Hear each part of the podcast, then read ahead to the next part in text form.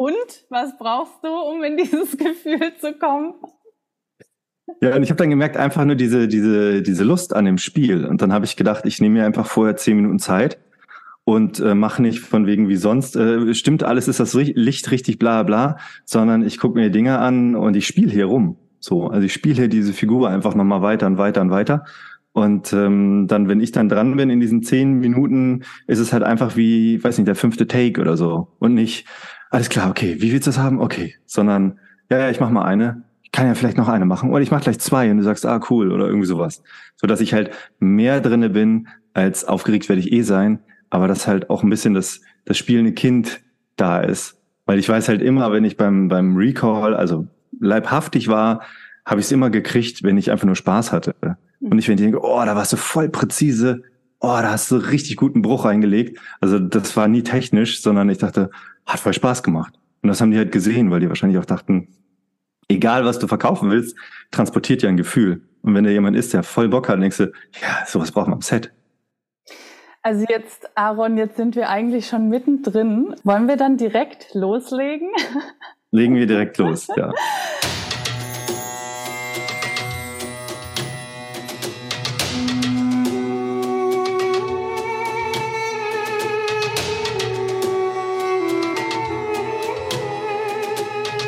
Mein heutiger Gast ist der Schauspieler Aaron Thiese. Ich würde sagen, Schauspieler mit Herz und Seele und Geschichtenerzähler mit aus meiner Sicht einer guten Mischung aus Humor und Ernsthaftigkeit.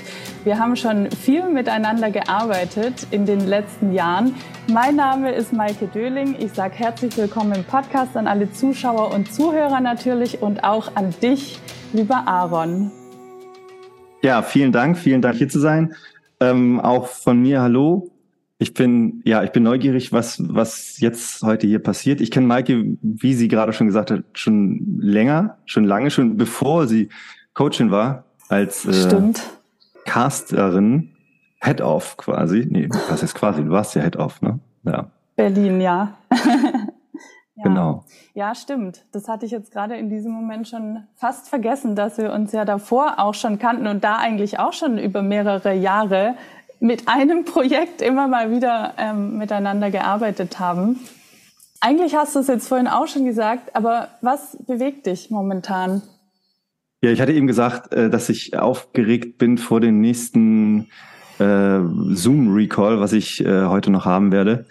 Ähm, und dann kamen wir relativ schnell, also wir kommen immer ziemlich schnell ins Thema rein, ähm, weil meine Freundin ähnliche Fragen gestellt hat, wie dann Maike mir äh, gerne stellt oder gestellt hat in, in 1 zu 1 in Gruppen-Sessions. Und zwar, was ich denn brauche ähm, für diesen Moment.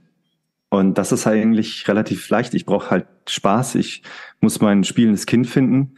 Ähm, und dann kann ich halt äh, frei und gelöst spielen, weil äh, ich meinte auch von wegen, dass ich gerade nicht Techniken brauche oder noch den nächsten Schauspielworkshop oder sowas. Das bedeutet grundlegend nicht, dass ich das nicht brauche, aber ich denke mal, da habe ich eine gute Basis ähm, und, und sehr viel gelernt. Ähm, und ich merke halt einfach nur, ob es am Set ist, ob es beim Casting ist, beim E-Casting, beim Recall, whatever, dann, dann brauche ich ähm, schnell dieses Gefühl für, für, fürs Spiel, den Spaß dazu und dann kann ich auf den Rest vertrauen. So. Und das ist meist auch, was mich hindert, ich sag mal, dann richtig in Fluss zu kommen, schön zu spielen, wenn ich das nicht finde. So, dann halte ich, dann halte ich mich an Techniken fest und das funktioniert leider dann nicht so gut. Hm. Ich möchte auf diese Punkte nachher nochmal zurückkommen. Ähm, aber ich glaube, wir fangen mal ganz vorne an.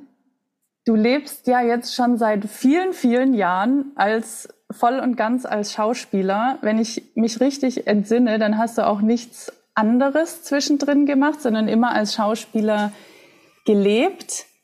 Nimm uns mal so ein bisschen in deine Geschichte. Ja, also ich bin 2005 nach Berlin gegangen fürs Schauspielstudium, war dann 2008 fertig. Ähm, ja, dann habe ich mich erstmal gesucht auf diesen riesigen Markt. Was will ich überhaupt? Wohin soll es gehen? Äh, ich dachte Anfang die Bühne sei es. Ähm, das lag, glaube ich, auch ein bisschen an der Schauspielschule, die sehr bühnenorientiert war und nur so ein Hauch Kamera mitgegeben äh, hat. Und dann habe ich gemerkt, da ist ja noch viel mehr. Da ist ja auch Sprechen und, und das hat ja auch schon wieder etliche Facetten. Manche Schauspieler gehen ja auch in Moderation oder, oder Presenting oder sowas.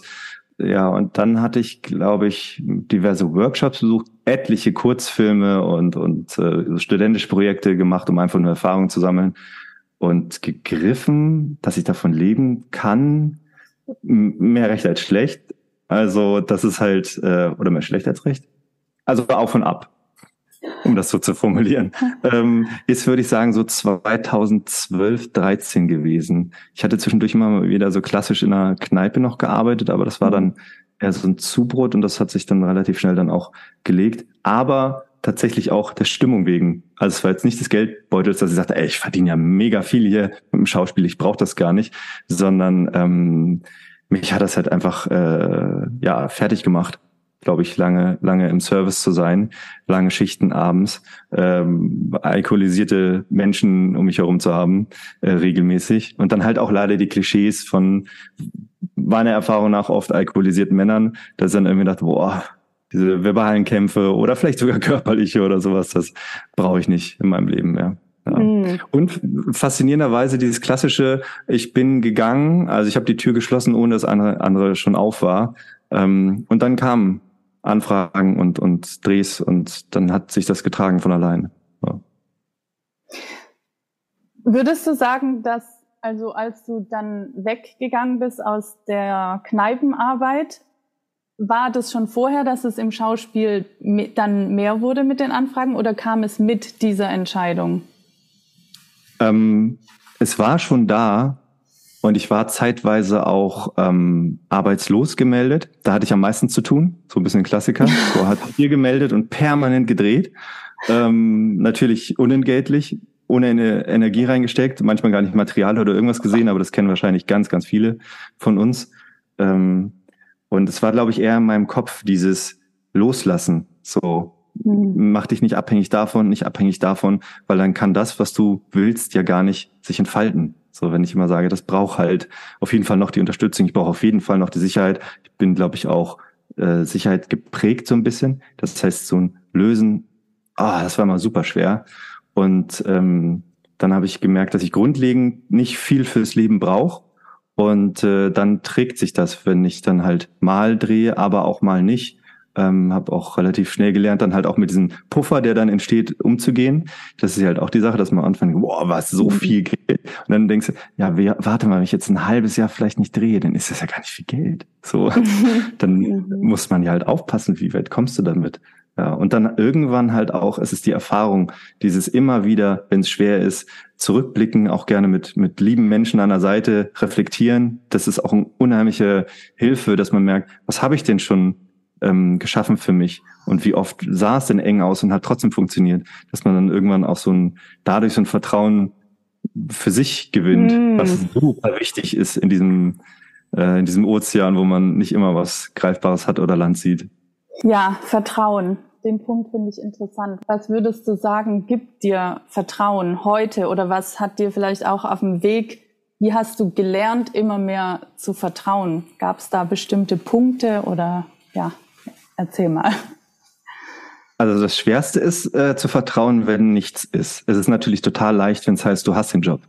So, dann zu sagen, ja, mhm. siehste, läuft ja, funktioniert. Also das ist definitiv auch wichtig und richtig, weil da kommen dann auch immer je nach Projekt auch ähm, ganz viel Glücksgefühle hoch und ganz viel Freude mhm. und das braucht man ja halt auch, dass man nicht nur denkt, ja, okay, cool, dann habe ich jetzt wieder ein bisschen Geld. Also es ist nicht sich darauf fokussiert und äh, man ist oder ich war gezwungen, mich selber anzuschauen. Also ähm, die Ablenkungen, die auf jeden Fall auch eine Großstadt bringen kann, so nach und nach abzulegen und zu gucken, was ist denn dahinter, was sind deine Ängste, wie bist du geprägt, wohin willst du eigentlich? Ähm, Fragen, die ich mir gar nicht stellen wollte, ähm, aber gemerkt habe, um diesen Weg zu gehen, für mich jedenfalls muss ich mir die stellen. Mhm. Und was ist das oder wie hast du herausgefunden, was das ist, was du willst. Also was treibt dich an? Manchmal ist es ja auch eher so ein Gefühl. Ja. Boah, das ist schwierig. Also es ist auf jeden Fall diese, diese ein bisschen klischeehaft, diese Liebe zum Spiel. Ja. Dass mir das unheimlich viel Freude bereitet.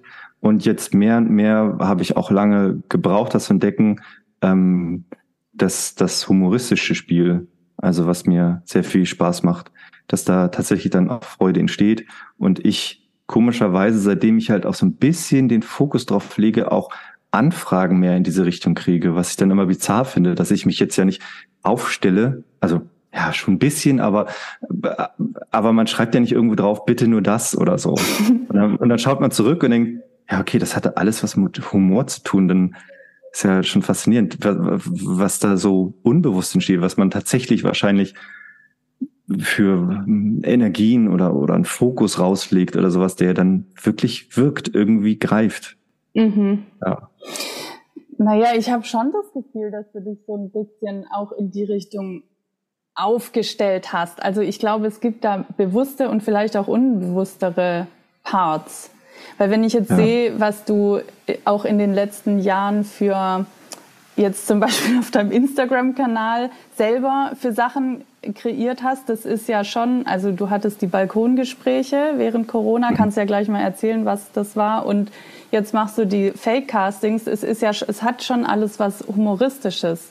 Und wenn ich das jetzt so verbinde, jetzt mal, okay, wir kennen uns aus der Castingzeit und mir das anschaue und dann deine Fotos, dann, ich, weißt du, ich krieg direkt so eine Assoziation zu, zu dem humorvollen Teil. Deswegen, ich mhm. habe vorhin über dich gesagt, ähm, dass, dass du für mich so was verbindest von Humor und Ernsthaftigkeit. Das meine ich wirklich so.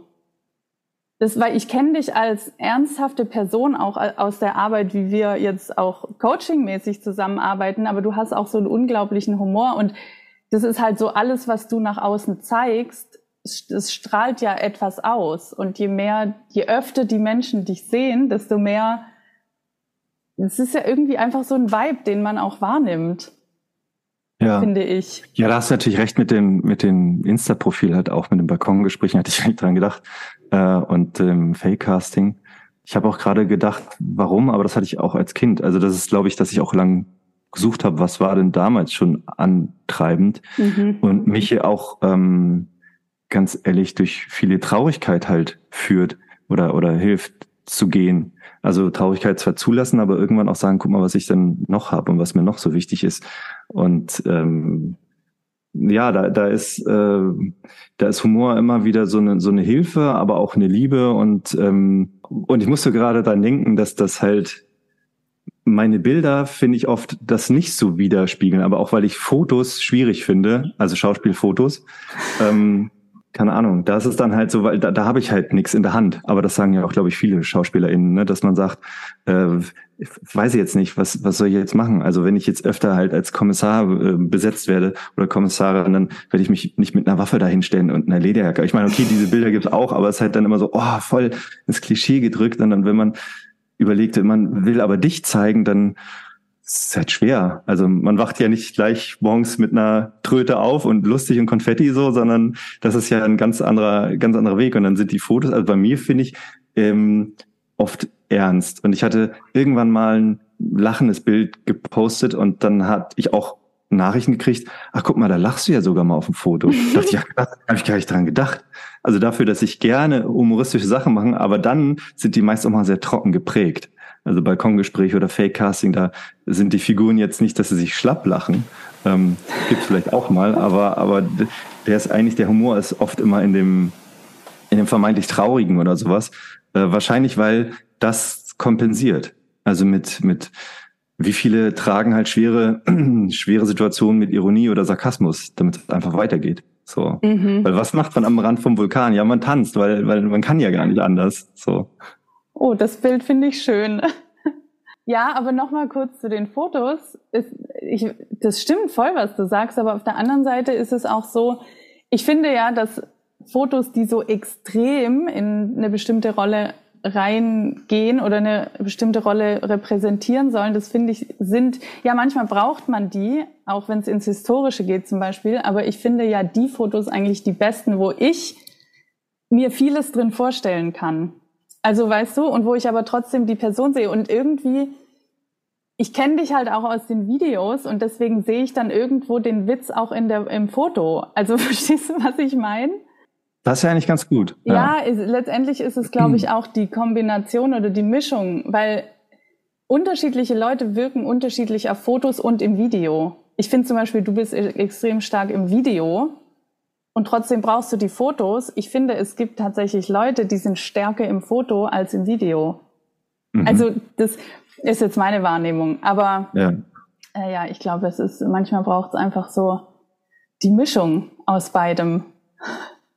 Nee, du hast ja auch als, als ehemalige Casterin ja auch nicht, das ist ja nicht so ein Hobbygedanke, würde ich sagen. Ne? Das ist ja auch Expertise aus, aus, aus jahrelanger Erfahrung. Dass man ja. auch sagt, und ich weiß ja auch, wie, wie der Markt darauf reagiert. Das zum Beispiel, ne? was ja auch immer ähm, gerne immer so ausgeklammert wird, beziehungsweise nicht so drüber gesprochen wird, weil das, das klingt so kunstfern, aber es ist ja essentiell für uns. Also ja. wir könnten ja sagen, okay, wir wollen die ganze Zeit uns kreativ entfalten und dann kommt irgendwer und gibt uns bisschen Geld dafür, aber dem ist ja nicht immer so. Und dann äh, gibt's ja auch oft Orientierung, was sagt der Markt? Wie reagiert der? Wie wirke ich denn mhm. besser oder bekomme schnelle Anfragen? Und dann werden Fotos oder Showreels oder About Me's gemacht, wo du denkst, ach du meine Güte, das ist ein bisschen krampfig, aber da versucht jemand halt sich den zu nähern, damit man, was ich auch dann verstehe, wenn sagt von wegen, naja, das ist auch ein Stück vielleicht Verzweiflung, so ich will unbedingt da rein, ähm, dann probiere ich so, wie alle mir sagen, dass ich das machen sollte. Und das ist halt super schwierig. Ja, ja, ja. Und das, diesen Punkt finde ich halt so interessant, diesen, ja, man sollte das machen und wenn es dann so verkrampft wird und dann kommt wieder das, was du vorhin gesagt hast, dass es eigentlich doch darum geht, diese Plattform für sich zu nutzen mit dem, was man zu bieten hat. Und zu sagen, ja. hey, okay, ich nutze die unterschiedlichen Kanäle, vielleicht auch eine unterschiedliche Art und Weise. Ich meine, wenn ich dein Insta-Profil angucke, sehe ich vielleicht ein bisschen was anderes, als wenn ich dein Schauspielervideos-Profil anschaue. Aber es ist, du nutzt diese Profile für dich mit dem, was du dort präsentieren kannst und was dir Spaß macht. Ja, ja, total, ja. Ja. Und ähm, da fällt mir gerade ein, dass dieses sich zeigen oder seinen Weg präsentieren in den Social Media Kanälen und auch natürlich auf den Schauspielerplattformen, das ist natürlich auch enorm Arbeit. Also mhm. ich kann einerseits halt so diese allgemein, mach diese Techniken, die sind super oder mach das. Also es gibt ja so viele Posts, ne, was halt grundlegend SchauspielerInnen machen sollten. Und ich denke, als ob wir einheitlich wären und gleich. Und dann ist es ja viel wichtiger, ähm, was macht dich denn aus? Aber ich habe halt gelernt, dass es halt auch ein mörderlanger Weg überhaupt das herauszufinden. Ja. Da haben wir ja auch alleine als auch in Gruppe lange daran gearbeitet und ich würde behaupten, dass es immer noch ein offener Prozess, also im besten Fall wahrscheinlich das Leben lang. Und das hat dann aber mehr und mehr einen Wert. Also weil dann mache ich Dinge und immer Gefühl, aber auch für mich. Und nicht, weil ich das so gelernt habe, weil der Markt das so will, weil, weil so. Ja, ja ich hatte letztens einen äh, interessanten Gedanken. Warte mal, ob ich den jetzt noch zusammenkriege. Äh, aber da ging es genau um das Thema. Da, da haben wir in der in der Membership über das Thema Networking gesprochen. Und dann ging es darum, ähm, dieses, gehe ich einem bestimmten Caster so richtig auf die Nerven? kann ich das oder kann ich das nicht? Und manche sagen dann, ja, ich bin der Typ dafür und manche sagen, ich bin nicht der Typ dafür. Und die meisten sagen, ich bin nicht der Typ dafür. Weil es sich dann so anfühlt, so ja, das, das muss man halt machen, um erfolgreich zu sein. Ne? Dann sieht man Leute, die fragt die, ja, wie hast du das gemacht? Und sagen sie, ja, ich bin halt dem einen Caster so lange auf die Nerven gegangen. Und wir sind dann zu dem Schluss gekommen, dass es eigentlich die Haltung ist. Weil wenn ich denke, ich müsste jetzt einem Caster so lange auf die Nerven gehen, bis der mal endlich mit mir arbeitet, aber ich habe gar keinen Bock, das zu machen, sondern ja, die Branche funktioniert halt so, ich muss das jetzt, dann wird es wahrscheinlich auch gar nicht helfen. Aber wenn ich jetzt sage, ich bin so überzeugt davon, weil ich möchte unbedingt in dieser einen Produktion spielen und ich glaube daran und dieser Caster besetzt diese Produktion, dann probiere ich es einfach immer wieder, das ist eine andere Haltung als ja, das muss ich jetzt halt machen, weil mich kotzt die Branche an. Äh, sorry für den Ausdruck. Aber verstehst du? Ja. Ich finde, es gibt so einen Unterschied in der Haltung. Ja, total. Also ich habe auch gerade gedacht, das lässt sich auf ganz viele Bereiche des Lebens abwälzen, weil das ist ja immer eine Mischung. Also entweder gehe ich da mit Spannung ran, ja. weil ich muss, ich bin verkrampft, sonst geht es nicht mit ganz viel Hassel, oder ich gehe mit einer Lösung ran. Bin gelöst, will das, sehe das auch als mein Weg, ähm, und dann habe ich ja so, so eine in mir so eine Ruhe und ein Vertrauen. ich mach das. So, und wenn der fünfmal sagt, nee, nee, ja, okay, dann probiere ich was, aber ich mach das. Als wenn ich so, ah, da muss, was muss ich jetzt als nächstes? Ich muss den irgendwie, da muss ja was kommen. So, und dann habe ich einen enormen Druck. Und ich glaube auch diesen Druck, ähm, den man sich dann selber macht, der ist auch gar nicht lange aushalten. Also der mhm. will ja dann auch irgendwie Konsequenzen sehen. Und das kann ja dann sich in, keine Ahnung, Burnout, Depression etc. irgendwie äußern. Ja, ja vor allem, ich glaube, da spielt dann halt auch oft so diese Angst mit vor Ablehnung. Also was ist, wenn dann Nein kommt oder so. Ich meine, das kenne ja. ich auch selber, diese Angst, ja. Aber ich, irgendwann muss man halt auch mal über seinen eigenen Schatten springen und es dann halt trotzdem machen. Ich muss als Coach auch manchmal Leuten in Anführungsstrichen auf die Nerven gehen. Es fühlt sich für mich an wie auf die Nerven gehen, aber letztendlich mache ich, präsentiere ich, was ich zu geben habe. Und es ah, ist genauso ja. bei einem Schauspieler. Ja, Ablehnung ist ja halt auch echt leider was Regelmäßiges, was da immer wieder hochkommt. Es verändert sich vom Gefühl, aber ich merke halt auch, also ist es geballt, dann haut mich das auch um. Also hatte ich vor mhm. kurzem halt auch und dann habe ich auch gemerkt, wie das mich total traurig macht und dann auch über längere Tage, wenn nicht eine Woche halt zieht, und das hatte ich, früher hätte ich das immer so weggeschoben. Ja, so ist der Markt, das ist scheißegal, bedeutet ja gar nichts. Aber mir bedeutet es was. Und das dann zulassen, dass das halt auch traurig macht, dass man dann vielleicht heult, dass man auch alles furchtbar findet. Also ich münze dann gerne, das finde ich manchmal sehr anstrengend, das berührt dann mein ganzes Leben. Also das berührt dann halt irgendwie Freundschaften, Partner, Beziehungen und, und äh, keine Ahnung, irgendwie Leute, die man beim Sport kennt oder sowas, dass man dann eigentlich nicht träglich ist. Mhm. So, weil man aber auch gerade durch eine schwere Zeit geht. So, das ist für andere auch dann, die da fremder sind, das ist halt schwer zu verstehen. Was ich auch sehr, sehr anstrengend finde, so branchenfremd, die sagt, ich weiß komplett, was du meinst. Nichts, hä? Nein. Ich würde andersrum auch nicht sagen, ich weiß, wie dein Alltag aussieht und was du mir erzählst, was schwierig und schlimm ist, würde ich auch nicht sagen, oh mein Gott, ich fühle das komplett, genau so. Nein, das kann ich gar nicht. Ich kann nur zuhören und da sein. So, aber ich kann nicht ja. sagen, das spüre ich halt auch. Das finde ich, sehr anstrengend manchmal. Mhm. Was würdest du sagen, wie gehst du mit Ablehnung um? Ja, wie gesagt, also wenn es geballt ist, dann lasse ich jetzt halt auch Trauer und, und, ja, und Erschöpfung auch zu. Also ich merke auch, dass ich dann so erschöpft bin, weil ich ja auch dafür viel gegeben habe.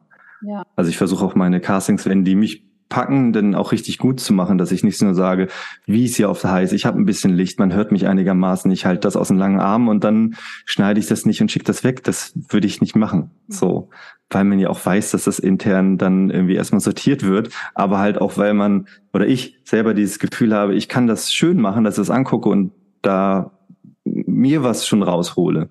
So, ja. dass ich sage, das ist, ja. gibt mir ein positives Gefühl, bevor ich es wegschicke. Und, ähm, und wenn solche Dinger dann nichts werden, dann finde ich das vollkommen okay, dass, dass diese Arbeit dann halt auch ähm, was in mir auslöst, die dann gefühlt nicht in, in eine Wertigkeit geht. So, mhm. also man kriegt ja, also ich krieg ganz selten mal irgendwie, wow, das war ein schönes Casting oder oder so, das ist ja super gemacht oder so. Das ist ja auch, so ist ja halt auch so ein bisschen der Markt. Und das nehmen ja auch alle an. Aber trotzdem kann das ja was mit mir machen. Also auch wenn es x-mal gesagt wird, naja, es bedeutet ja nichts, ne? Und es geht, ist ja so Typsache und so subjektiv und so. Es ist ja alles okay, aber es kann ja trotzdem was mit mir machen. So. Also mhm. bei kleinen, bei kleinen, wenn das so peu à peu oder weiß nicht, da kommt halt eine oder zwei in der Woche so eine Absage, die so ein bisschen kleckernd sind, wo man auch das schon gar nicht vielleicht auf dem Schirm hatte, dann schade, aber okay. Aber wenn das geballt kommt, dann ist es immer noch, dass mich das umhaut. Ja. Okay. Und wie motivierst du dich dann wieder, wenn vielleicht mehrere solche größeren Ablehnungen kamen? Weil ich würde sagen, dass du, also aus meiner Erinnerung und auch jetzt so wie, was ich so mitkriege, wie du an Castings und so weiter rangehst, würde ich schon sagen, dass du immer alles gibst. Deswegen meine Frage, wie motivierst du dich immer wieder dazu, alles zu geben? Ja. Also ich würde, glaube ich, noch ergänzen zu dieser Phase, wenn es einem schlecht geht, dass man gut zu sich ist, dass man das auch zulässt, dass es jetzt besonders ist und man braucht besondere Pflege quasi. Ja. So wie man seinen, seinem Liebsten halt auch behandeln würde, wenn es dem schlecht geht. Und dann ist dieses, dieses Feuer, dieses, dieser Wille zu spielen, der ist ja dann nicht weg. Und sobald dann halt die nächste interessante, gute Anfrage kommt, merke ich in mir, okay, schön, ich kann den Fokus auch auf was anderes legen. So. Mhm. Und was mir dann halt auch geholfen hat, über lange Sicht dann auch so Projekte wie Fake Casting, weil dann habe ich was selber in der Hand. So, dann kann ich halt spielen, ähm, was mir gefällt und im Ende und im Timing und alles so, wie ich das gerne haben möchte. Ähm, aber muss da nicht bangen, dass da irgendwer sagt, nee, das nicht. So, sondern ich weiß ganz genau, das ist nur für mich. Da reagieren ein paar Menschen, freuen sich drüber und das ist total schön. Und es gibt natürlich auch was zurück. Äh, und so kann ich mich dann auch so ein bisschen wieder rausholen, weil dann schiebe ich das andere wieder weg. Ja. Also man hatte das seine Zeit und dann ist aber auch gut so. Mhm. Ja. Also das heißt auch deine eigenen Projekte, die dir Spaß machen. Genau. Ja. Erzähl mal ein bisschen was über Fake Castings und vielleicht auch über Balkongespräch. Das ist mir heute wieder eingefallen. Das ist ja jetzt auch noch nicht so ewig her, aber wie, ja. so wie, wie ist, sind diese beiden Projekte entstanden? Ich glaube, ich weiß es nicht genau. Ich glaube, Balkongespräche war über Corona. Ja, Zeit ich glaube auch. Ja. Und ich, und ich ähm, fand halt immer so, platten, trockenen Humor oder finde den sehr, sehr schön und hatte dann irgendwann die Idee, zwei Menschen auf dem Balkon zu sehen, die halt so ein bisschen klischeehaft nordisch miteinander umgehen. Äh, da gibt's halt irgendwie nur einen Atmen, einen Blick, eine Frage und das löst sich dann halt mit irgendwie was Abstraktem auf, was dann halt lustig ist im besten Fall. Und das habe ich mit meiner Freundin gemacht und ähm, äh, das war auch eine schwierige Zeit für mich und das hat mir dann immer wieder so einen Moment gegeben, wo es ja so ein Lichtblick, so von wegen, guck mal, das macht dir noch Spaß. Mhm. Also da muss ich sagen, dass dieses Schauspielen, das wird bei mir auch immer mal wieder in Frage gestellt. Also fürs Leben. Ist es das noch? Willst du das noch? So finde ich grundlegend auch nicht verkehrt, dass man nicht einfach nur macht, macht, macht, sondern auch mal Stopp. Was machst du hier überhaupt? Ist das gut? Du musst das nicht machen. Ne? Du kannst auch was anderes machen. Wir können immer was anderes machen. Äh, und dann äh, zu sagen, ja, okay, ich will das und das kriege ich dann über solche Momente hin. Und dann war aber dann, ich, ich merke auch, dass irgendwann gut ist. Irgendwann schließe ich das auch ab. Also ich könnte mir vorstellen, dass ich Fake-Casting irgendwann auch, habe ich keine Lust mehr oder so, was auch okay ist. Mhm. Ähm, und da war das dann auch so, dass ich dann irgendwann dachte, boah, nee, ich weiß, dass ich das machen will, irgendwie so kurze, trockene Dinge, aber das ist es irgendwie nicht mehr. Und dann war es halt dann auch gut. Und äh, irgendwann war auch wieder so ein Tiefpunkt erreicht. Da hatte ich ein langes Gespräch mit äh, meiner Freundin. Und ich glaube, du warst da auch irgendwie dran beteiligt, weiß ich nicht. Auf jeden Fall entstand dann wieder aus so einer Sehnsucht heraus was Neues. So. Und da kam dann die Idee, dass ich halt aufgrund meiner Casting-Erfahrung, vor allen Dingen im Werbebereich, halt so viele Castings, also Live-Castings schon hatte, die jetzt ja nicht mehr passieren, aber äh, dass ich da halt auch so viele bizarre Momente hatte, und nicht immer eins zu eins, aber oft inspiriert dadurch, habe ich gedacht, oh, das muss ich irgendwie erzählen. So. Also wenn ich das irgendwie Freunden, Bekannten erzähle, denke ich, hä, was? Und das können sie ja gar nicht vorstellen, dass, äh, weiß nicht, aufgrund des Produkts, der, der Situation so komische Momente entstehen. Ich denke gerade daran, dass ich halt irgendwann beim Casting war und da stand eine fremde Frau vor mir und dann ging es um irgendein so Zahnprodukt und äh, wir sollten uns als Pärchen begegnen im Park und ich lächle sie an und sie versucht meine Zähne zu küssen, weil sie die so sauber und hübsch findet und wir dachten beide, oh, was? Äh? Macht doch keinen mehr. Oh, was ist denn furchtbar? Wir hatten da bei der bei dem Produktionsmeeting da irgendwie gedacht, ja, voll geile Idee. So, also das fand ihr voll weird und dann war das auch eine übelst krampfige Haltung. Und dann habe ich das jemandem erzählt und die haben alle den Kopf gefasst und dachten, hä, das ist dein Beruf? Gehst irgendwo hin, als fremder Mensch der sagt, ja, küsst jetzt auf den Zahn? ja. Sorry. Und dann musst du dann irgendwie erzählen, so, weil, weil du denkst, ja, das weiß ja keiner. So. Und dann habe ich das auch nie gesehen. Also habe ich auch gedacht, ja, manche Sachen werden zum Glück auch eingestampft, aber vielleicht zu spät als zu früh. Ja, aber solche Sachen, da habe ich gedacht, das, da ist das Abstrakte schon geschrieben, da muss ich ja gar nichts machen. Ich muss es gar nicht überhöhen. So einfach nur so, jemand sagt, das ist euer Ding und dann siehst du nur diese Blicke, die du denkst, äh, äh, äh. So, und dann ist es schon Humor für mich. Oh Gott, ich habe gerade so einen richtigen Flashback, Flashback, Flashback in die Casting-Zeiten. Also manche, ich erinnere mich auch an manche äh, ja, Ausschreibungen, wo man sich einfach nur an den Kopf gefasst hat. Ja. Ja, ich meine, du hast dann bestimmt auch als auf von der anderen Seite standst hinter der Kamera und hast gedacht, was müssen die gerade machen? Das ist so bizarr, das ist so komisch. So, also ja, ganz ehrlich, ja ich glaube selbst manche ausführende Kräfte, wie jetzt Fotografen oder Kameramänner oder Produzenten, haben manchmal einfach gesagt, ja, Maike, ich weiß, aber ich kann es nicht ändern. Ja, das ist echt schräg. Ja, ja, es ist wirklich schräg. Ich glaube, ich war daran beteiligt an diesem Fake-Casting-Projekt. Das war, glaube ich, im Zuge der Mastermind, als da ging es um das Thema Begeisterung. Und dann, ja, stimmt. ja, und das ist witzig, weil du jetzt das auch am Anfang gesagt hast. Also das war dann ein Projekt, was, glaube ich, irgendwie aus diesem Gefühl raus entstanden ist, ich, wie verkörpere ich eigentlich meine Begeisterung? Was, was, wie würde sich das zeigen? Und ich glaube, daraus ist dann dieses Projekt entstanden. Mhm. Ja. Also du bist ja jetzt auch schon über mehrere Jahre mit deiner eigenen Persönlichkeitsentwicklung beschäftigt. Was würdest du sagen, waren vielleicht deine wichtigsten Prozesse oder auch Entwicklungen? Und was ist durch deine Persönlichkeitsentwicklung möglich geworden? Boah. Ich weiß, sorry, ist eine, eine fette Frage. Ja. Ich glaube, also wir hatten angefangen, wieder eins zu eins zu machen äh, 1 zu 1 Session zu machen, da, da ging es mir ganz schlecht. Da ging ich, ging ich durch eine Depression durch und da habe ich halt auch gedacht im Nachhinein, das hat mir auch ganz viel gebracht, weil ich halt so gegen die Wand mhm. geklatscht war, so, weil es da nicht vorwärts ging, weil ich ja. da irgendwie gefühlt nicht atmen konnte und keinen Blick sah und ähm, glücklicherweise kam in mir aber so dieses Gefühl auf, ich will das nicht ich will das ändern und wurde aktiv und habe so viel Zeug ausprobiert. Und ich hätte diesen, diesen Schritt mit dir eins zu eins Coaching zu machen, hätte ich nicht gewählt, wäre es mir nicht so schlecht gegangen.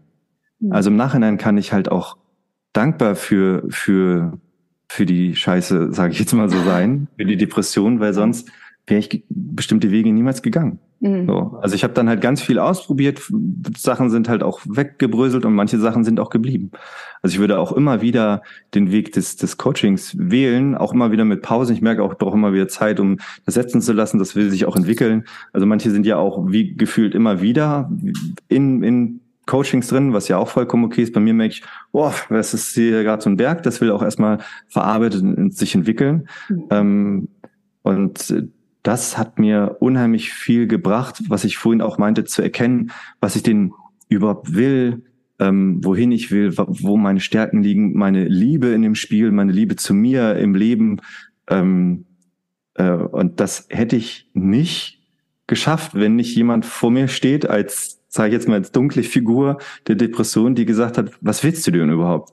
Sonst, sonst greife ich dir weiter an den Hals und drück weiter zu. So, wenn du mir nicht verdammt nochmal sagst, was du willst. So. Und das kriegen ja zum Glück manche Menschen ohne irgendwelchen schwierigen Phasen hin. Aber viele haben ja auch diese Phasen und, und schreiben darüber und entwickeln sich dann, gehen ihre Wege, sei es halt irgendwie im, im Sport, in der Partnerschaft, in irgendwas entdecken, Länder etc., weil sie dieses Gefühl haben, oh mein Gott, das hat mir ganz viel gezeigt. So, also, mhm. weil man ja nicht nur sagt, okay, das ist jetzt ganz furchtbar, ich will das, ich will nur das weghaben. Das ist es ja nicht. Sondern das ist ja einfach nur ein Symptom. Depression ist ja nur ein Symptom, ist ja nicht die Ursache. Ja. Und dann plötzlich bist du gezwungen, auf dich, deine Geschichte, dein, deine dunkelsten Ecken zu schauen und dann zu lernen und zu lieben. So. Puh, das war jetzt berührend, ja. Ich hatte das schon fast vergessen, tatsächlich, aber jetzt erinnere ich mich auch gerade wieder.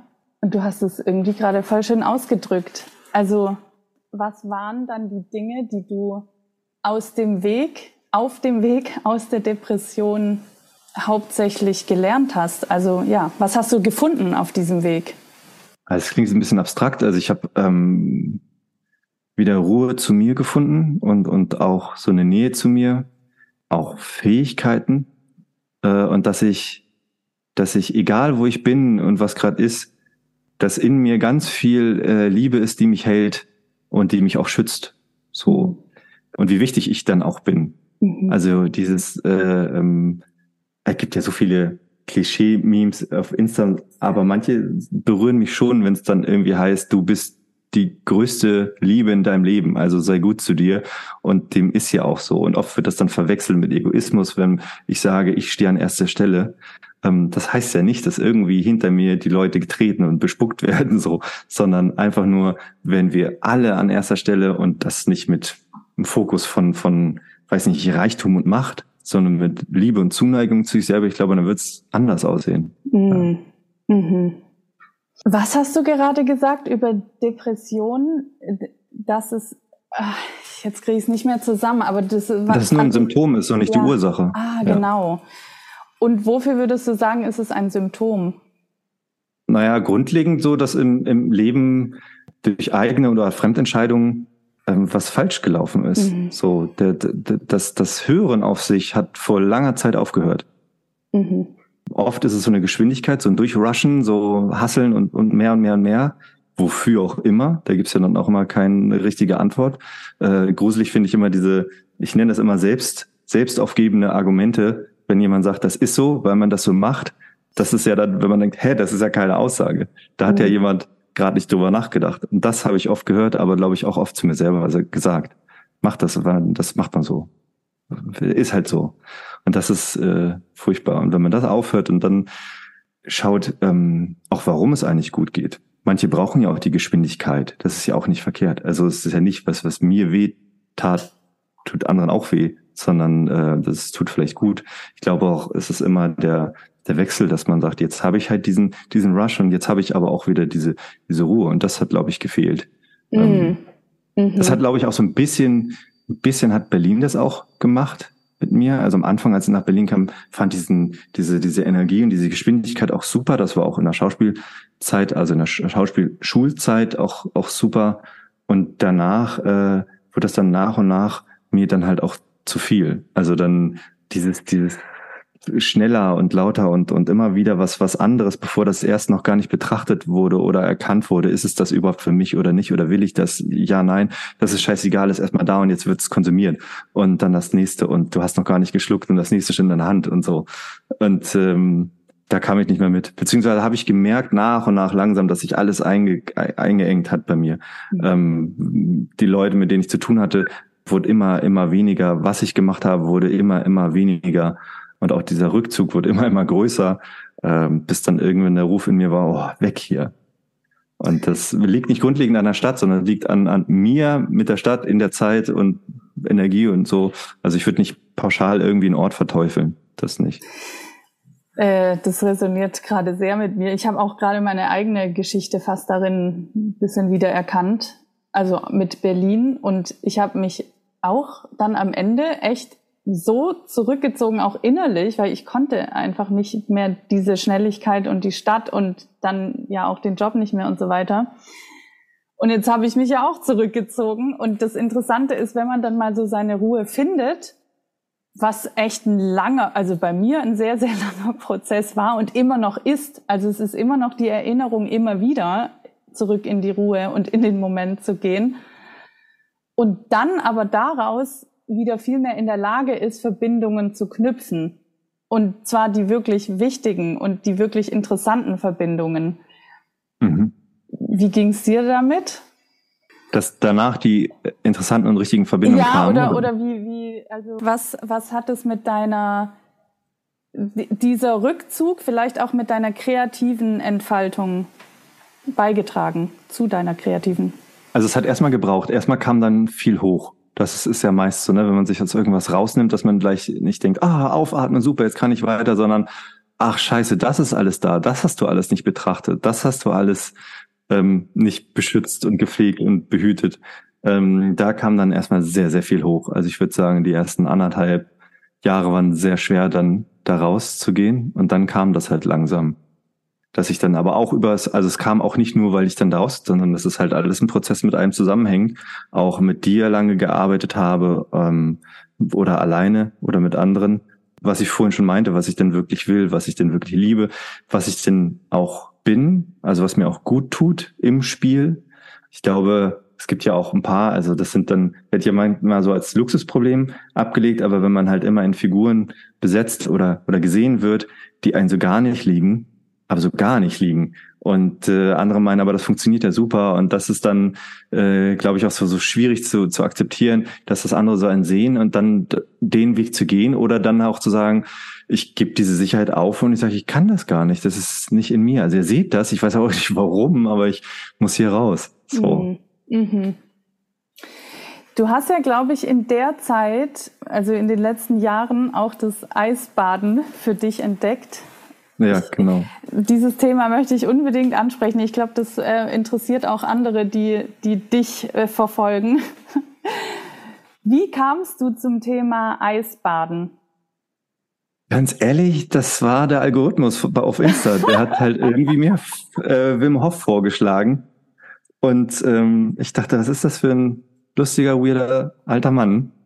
Äh, und dann da habe ich gemerkt, dass halt diese Geschichte, dieses, dass der halt auch aus einer unheimlichen Verletztheit und Depression einen anderen Weg gegangen ist. Also der hat ja seine Frau verloren, die äh, damals halt stark depressiv war und sich aus dem Fenster gestürzt hat. Und er mit ein oder zwei Kindern da noch übrig blieb, ähm, gebürtiger Niederländer, glaube ich. Und äh, meinte, dass, dass es so war, dass es, glaube ich, im Winter war, er war im Park und alles in ihm hat geschrien, geh in den See. Und nicht äh, jetzt hier Ludwig der 14., ich bringe mich um, sondern ähm, geh in den See, spüre diese Kälte. Und er hat halt alles ausgezogen und ist langsam rein und hat tief geatmet und gemerkt, wie alles weg war, alles sich gelöst hat von ihm und er sich nur noch auf die Atmung konzentrieren konnte, nur noch auf sich. Und da ist das so geboren. Ich meine, Eisbaden gibt es schon super, super lange. Also Wim Hof hat's ja nicht erfunden. Das ist halt natürlich schwierig. Äh, und sein, sein Sohn ist, glaube ich, der das auch diese Marketing-Welle da sehr, sehr angekurbelt hat. Da wird jetzt richtig viel Geld mitgemacht. Aber das Grundprinzip finde ich immer noch ganz schön. Das ist ja, also diese drei Säulen, eine ist Meditation, eine ist die Atmung und eine ist das Eisbaden.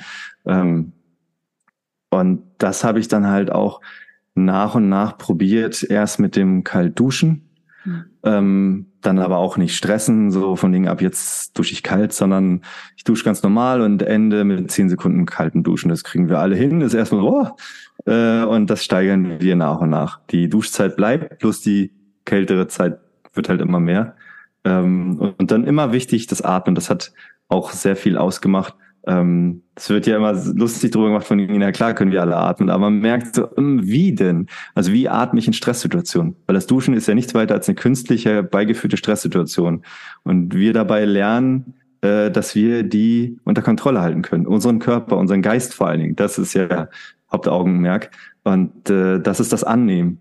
Das, ich mhm. kenne ganz viele Sportler, die nach dem Sport halt eiskalt duschen, mit maximaler Anspannung da stehen und kurze Atemstöße ausstößen, äh, stoßen. Das funktioniert auch, aber bedeutet natürlich mega Stress. So. Oder man steht da und löst komplett. Das erste, was ich mache, wenn die Kälte auf mich kommt, ich atme aus. Also gegen diesen Instinkt des, ne, diese Luft, die sich in der Brust dann schnürt, sondern ich atme tief aus dem Bauch heraus aus und bleib dann auch dabei beim Atmen. Also ich habe keine Atempause, äh, ich atme die ganze Zeit ruhig weiter. So und dann sagt der Kopf relativ schnell, ah, okay, dann ist das wohl unser Freund die Kälte. Und das bedeutet ja nicht, dass ich die Wärme nicht mehr mag. Ich liebe auch Saunieren und finde das auch ganz toll. Ähm, das ist, glaube ich, diese, diese eigentlich nur mehr kennenlernen durch die Kälte. Dass ich merke, die, die Kälte ist auch ganz schön. Und so hat sich das langsam gesteigert. Ähm, hat mir dann auch eine Regentonne geholt, die ich mir dann auf den Balkon gestellt habe und dann da öfter nach dem Sport auch gerne im Winter dann da reingekrabbelt bin. Äh, jetzt ist sie sehr offensiv, die müsste ich mal sauber machen und da bin ich auch zu faul, weil die Elbe bei uns um die Ecke ist, dass man halt da im Winter auch einfach sich da reinstellen kann und das ist ein ganz anderes Gefühl, weil sich das kalte Wasser binnen Sekunden natürlich erneuert. Du bist nicht drin und hast halt diese kleine Wärmeschicht, die von der Haut quasi ausgestrahlt wird, sondern die wird sofort wieder weggewischt. Du hast das Gefühl von, ja, tausend kleiner Stecknadeln, die an dir reißen, so. Und das dann ist noch so ein zusätzlicher Kick, dass man sagt, und trotzdem atme ich hier weiter. Ich schwimme nicht, ich stoß keine Schreie aus, sondern ich atme einfach nur, nur weiter. Und im besten Fall schaust du auf ruhiges Wasser, Baum, auf Himmel, irgendwas, was beruhigt auch. Ja. Wie kalt ist das die Elbe im Winter? Ja, maximal ist halt null Grad. Also ich hatte es, glaube ich, bei zwei Grad, aber hier die meine Eistonne, die ist dann halt bei null Grad, dass ich dann halt, äh, irgendwann musste ich auch abbrechen, weil ich dann immer mittags schon angefangen habe, die Eisschicht durchzuschlagen weil der dummerweise dann einfriert. Ähm, und man, wenn man dann reinkrabbelt, merkt man schon, man piekt sich überall da mit den Rand von dem Eisschollen, den kleinen so. Äh, aber das Intensivste war dann bei minus neun Grad halt in äh, null Grad kaltes Wasser zu gehen und dann, oh. also die Grenze ist immer so, also Wim Hof hat dann auch immer so sich diese Regelmäßigkeit geschaffen, die drei Minuten. Manche machen dann ja halt auch so einen richtigen Wettkampf wieder, so ein Tournament-Gedanken, was ich denke, ist komplett fern von dem Urgedanken. Und deswegen drei Minuten finde ich halt super. Und dann halt nur in Atmung sich zu verlieren, auch ein bisschen. Äh, und man hat auch gar nichts anderes. Also egal wie schlecht es einem geht, äh, wenn man halt in eiskaltes Wasser geht, dann kann der Körper nicht anders, als sich diesem künstlichen Stress zu stellen. Und mein Fokus ist dann nur atmen, nur atmen. Und es, es dauert halt auch. Also die erste Minute ist natürlich streng äh, anstrengender als die letzte Minute. Da schreit der Körper die ganze Zeit, geh raus, geh raus, geh raus. Und ähm, ja, man beruhigt ihn halt. Und der Kopf fängt an, den Körper zu streicheln und zum Arm und sagen, alles gut, ich bin da, wusste, ich muss für nichts Angst haben, dir wird nichts geschehen. Im Gegenteil, es ist ja nachweislich gibt es ja auch etliche Studien darüber, was das halt alles physisch und psychisch halt an positiven Wirkungen hat. Ja, und das ist eine unheimlich schöne Erfahrung. Und wenn man das zu zweit macht, also in der Elbe so, dann ist es halt auch was Faszinierendes, was man dann miteinander austauschen kann, was da war gerade zwei Menschen erlebt haben, weil man geht jetzt nicht raus und hat einfach nur so, oh mein Gott, ist mir kalt, sondern man hat so ein ganz komisches Gefühl von Ruhe in sich. Ist ja. jetzt nicht so ein, so ein Glücksgefühl und also manche fangen ja an zu schreien. Bei mir ist es eher so ein ganz ruhiges Gefühl. Wenn ich mich dann abtrockne, meistens dann auch alles taub, so dass man erst denkt, oh, ich habe nur noch Stumpen und keine Füße. Äh, und wenn man dann, ich sitze dann irgendwann auf dem Fahrrad zurückfährt, dann fängt es an, ich spüre dann die Kälte erst, wenn ich komplett eingepackt bin und dann aber auch ganz doll und dann fängt es an wie über den Rücken, als wenn man plötzlich ganz große, ganz große Flügel bekommt, die sich dann wie Kälte um einen so spannen. Und das ist dann auch ein ganz wahnsinniges Gefühl. Weil dann fängt man an zu frieren. Im Wasser hat man gar nicht dieses Gefühl von Frieren. Hm. Ich, ich finde dieses Thema so faszinierend. Also du weißt ja, dass ich selber auch damit angefangen habe. Ja. Und ich war jetzt auch wochenlang nicht und dann war ich jetzt diese Woche mal wieder und es ist eigentlich schon, fängt es mit dem Breathwork davor an. Also das mhm. macht bei mir schon diesen Effekt von, okay, überhaupt mal wieder richtig viel Atem in meine Lungen zu lassen und auch nach, danach verändert sich schon die Wahrnehmung und es ist schon viel mehr egal irgendwie. Aber dieses Gefühl, da ins Wasser zu gehen und das stimmt total, auch hinterher der Austausch mit den anderen ist irgendwie eine voll schöne Erfahrung. Und Jetzt, wo du so redest, bei mir sind das manchmal auch unterschiedlich. Also diese Woche bin ich hauptsächlich hingegangen, weil ich total körperlich erschöpft war vom Training und das Gefühl hatte, mein Körper braucht mal wieder ein Eisbad. Und das hat auch total gut getan, weil ich mich einfach körperlich hinterher so, als hätten sich die Muskeln an bestimmten Stellen vor allem ein bisschen entspannt. Ich, mhm. Das machen ja auch Leistungssportler, die nach einem äh, Sprinttraining gehen die ins Eisbad mit den Beinen. Ja. Und ich habe aber auch andere Zeiten gehabt, wo es mir mehr um das Mentale ging. Und auch da, das ist immer so cool, einfach wie wie man halt im Moment ankommt und dass die, die Probleme nicht mehr so wichtig sind einfach. Ja, total. Ja. Also auch die Atmung, die ist ja halt auch, das ist ja so eine ganz andere Ebene, weil die hat mich beim ersten Mal total umgehauen und geflasht. Mhm. Ähm, da ähm, am besten im Liegen, aber manche machen das ja auch im Sitzen, die Wim Hof Atmung, da geht es ja auch um, um tiefe, schnelle Atemstöße, die man halt über einen gewissen Zeitraum glaube, man fängt mit 20 oder 30 Wiederholungen an oder oder nee, oder arbeitet sich bis 30 hoch. Und dann ist es halt so, dass man ja ein bis manche machen fünf, ich mache in der Regel so drei Runden macht. Und dann nach dem letzten Atemstoß atmet man halt aus und hält ausgeatmet den, den Atem in Anführungszeichen an. Und dann ist es ja vorher wie, wie eine geführte Hyperventilierung, also äh, das Blut ist über, überreichert mit Sauerstoff und äh, man hat halt auch, selbst im Liegen merkt man schon Kribbeln im Gesicht oder hinten im Nacken. Und dann äh, hat man so einen meditativen Zustand. Also ich gehe dann da eigentlich noch tiefer vom reinen meditativen Zustand als beim, beim Eisbaden. Und äh, das ist halt Wahnsinn, wie, wie lange man sich durch regelmäßiges Training da ausgeatmet äh, in einer kompletten, kompletten Ruhezustand schaffen kann. So. Mhm. Und dann ist es ja so, wenn dann irgendwann dieser Peak erreicht ist, was auch wiederum etliche Male gesagt wird und manche trainieren sich da leider hin, äh, so, so lange wie möglich äh, zu halten. Aber eigentlich sollte man ja immer wie das innere Gefühl, jetzt reicht's und nicht dieses, oh, ich kämpfe noch zehn Sekunden und habe schon dieses Panik, ich ersticke. Das ist ja furchtbar, weil das, das ist ja nichts, was du eigentlich dir gut tun möchtest damit, sondern das ist ja schon wieder so eine Krampfsituation. Und wenn du dann halt intensiv den Atem einziehst und dann hältst, dann kriegst du so einen, so einen Sauerstoff-Rush, der halt echt im Gehirn erstmal, also für mich ist das so, 10 bis manchmal 20 Sekunden hat man so dieses High-Gefühl, wo dann ja auch Wim Hof sagt, get high on your own supply. Und das ist ja dann auch dieser, dieser Moment, wo du da liegst und denkst, boah. Und danach, wenn ich dann fertig bin, dann bin ich erstmal die ersten fünf Minuten, weiß nicht, bin ich wie so ein Fossibär, bin ich ganz tapsig und denke so, oh Gott, das ist alles ganz, ganz süß und lustig und ähm, dann natürlich auch nicht sofort aufstehen etc., sondern ganz ruhig dann wieder den Organismus äh, ankurbeln. Aber das sind auch auch unheimlich angenehme, beruhigende Momente. Also da entsteht halt kein Zweifel, keine Angst, äh, kein Stressgefühl. Du hast einfach nur ganz viel äh, äh, ja, Liebe mit dir geteilt, was ganz, mm. ganz wundervolles. So. Mm. Ja. Wie oft gehst du Eisbaden?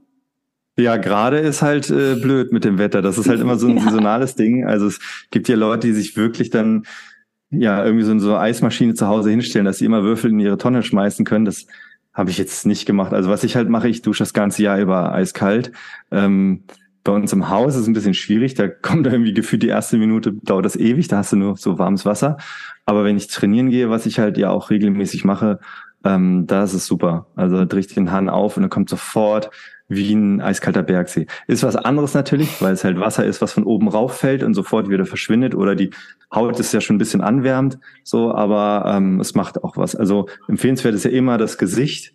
Das, ja. da reagiert der Kopf ja super schnell, wenn du eiskaltes Gesicht dir ins Gesicht, äh, also äh, eiskaltes Wasser ins Gesicht schüttest, dann fährt alles runter. Ja. ja. Das heißt, was, was ist für dich der Haupteffekt von regelmäßigen Eisbaden oder Kaltduschen? Äh, ich glaube, so diese konstante Ruhe zu halten, also dieses Vertrauen und das, egal wie schlimm es ist, man immer wieder so denkt, okay, alles ist gut. In dir bist du gut zu dir und ähm, ja, dass das ähm, jetzt nicht von wegen, dass das alles alles ausklammert, also so von wegen, das ist gar nicht so furchtbar etc. Ich finde, man kann halt auch Sachen, die einen verletzen, zulassen, beziehungsweise muss ich auf jeden Fall auch. Aber es, es hilft mir zu wissen, dass äh, ich bei mir bin so. Und ich mit einer, mit einer Ruhe bei mir bin, die, die ähm, ja fast unerschütterlich ist. Was hast du noch für Routinen oder für Gewohnheiten, die dir helfen für dich und natürlich auch für deinen künstlerischen Weg, der, wie wir ja alle wissen, mal auf und ab geht? Was, was sind ja. so deine Habits? Also vor dem Ganzen ich denke auch, also wenn ich jetzt zum Beispiel an der Phase der oder Zeit der starken Depression oder starke Depression und mittelstark äh, denke, ähm, dass ich gar nicht weiß, wann die angefangen hat. Da gibt es ja nicht so einen Punkt, so ab hier, sondern meist spürt man den, wenn es schon in Anführungszeichen zu spät ist. Also dass man denkt, oh Gott, ich kann gar nicht mehr. Und äh, ich habe schon in Berlin angefangen zu meditieren und das mache ich jetzt schon seit über fünf Jahren ohne einen Tag Pause. So und das ist halt was so eine so eine Konstante, die ich halt ähm, total angenehm und ruhig finde. Das ist halt so ein Teil meiner Morgenroutine, dass ich morgens halt immer elf Minuten meditiere und dann habe ich so ein, so ein aber das hat sich auch nach und nach dazu entwickelt, so ein sechs Minuten äh, Dehnprogramm, das mich irgendwie erstmal so wach werden lässt. Und seit, ich würde sagen, so drei Jahren oder etwas über drei Jahren meditiere ich auch noch mal abends. Aber das wechselt immer, da gibt's immer verschiedene Meditationen oder mal einfach nur, dass ich mir Affirmationen halt äh, anhöre. Da ist die Abend Abendvariante immer so ein bisschen wechselhaft, aber morgens ist es halt seit, seit über fünf Jahren immer die gleiche Meditation. Ja. Mhm, mh. Das ist das Adgore Name aus dem äh, Kundalini-Yoga, mhm. was ja auch einfach nur eine Danksagung ist an dem an, an mich, an dem Universum, an dem Ganzen, so dass man auch nicht vergisst von wegen, dass wie oft man das Gefühl hat von wegen, ja, das ist furchtbar, das ist schlimm, aber das ist auch ganz viel Tolles und Schönes dabei, auch Schönes in der Entwicklung und dem kann ich mich ja auch mal gegenstellen und sagen, Dankeschön. Das heißt also, Meditation und Eisbaden sind deine Hauptunterstützer, nenne ich es jetzt mal. Also ich würde sagen, dass das äh, äh, Sport definitiv auch ein großer ah, Anteil ja. ist. Oh ja. Also regelmäßig trainieren, was ich da an, an Ruhe und, und auch natürlich äh, Endorphin, Serotonin und die ganzen Glückshormone, die es da gibt, die da halt einfach regelmäßig ausgeschüttet werden, das macht auch was mit mir. Das macht auch sehr, sehr viel Spaß. Immer verschiedene Varianten. Mittlerweile ist es sehr, sehr klassisch fitnessorientiert. Äh, ich merke halt nur, dass ich dann mal mit Leuten rede, aber gar nicht so gerne. Also ich bin ganz froh, dass ich in einem Fitnessstudio bin, wo ich, wo ich äh, Räumlichkeiten habe, wo es echt sehr, sehr leer bis gar keiner da ist, dass ich da ganz viel für mich sein kann beim Training und auch einen großen Raum habe. Also ich kann auch zu Hause trainieren, das funktioniert auch, aber nicht so gut, als wenn ich weggehe und trainiere dann für mich. Ja, ja ist irgendwie eine schöne Kombination, finde ich. Also Aber machst du ja auch, ne? Also du ja. bist ja auch mit, ich sag mal, Meditation als auch Sport. Äh, das ist ja auch eine wichtige Kombination für dich. Auf jeden Fall. Also leider ist bei mir das gerade mit dem Meditieren nicht so regelmäßig. Okay. ich ganz ehrlich. Aber also nichtsdestotrotz, ich meditiere trotzdem jeden zweiten oder dritten Tag. Nicht immer in Stille, aber auch oft mit angeleiteten Sachen. Ähm, aber ich hatte mal eine Zeit, wo ich auch jeden Tag 20 Minuten in Stille morgens meditiert habe. Das fand ich extrem cool. Also das hat mich so in Fokus und Ruhe gebracht, dass ich danach auch in so einem, ja, also einfach richtig fokussiert und produktiv auch arbeiten konnte.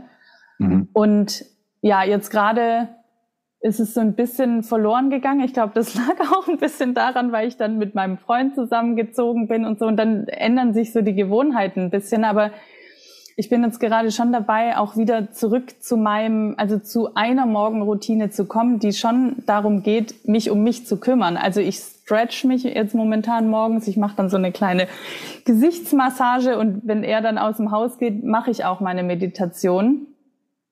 Wenn er zu Hause ist, ist es manchmal ein bisschen schwieriger.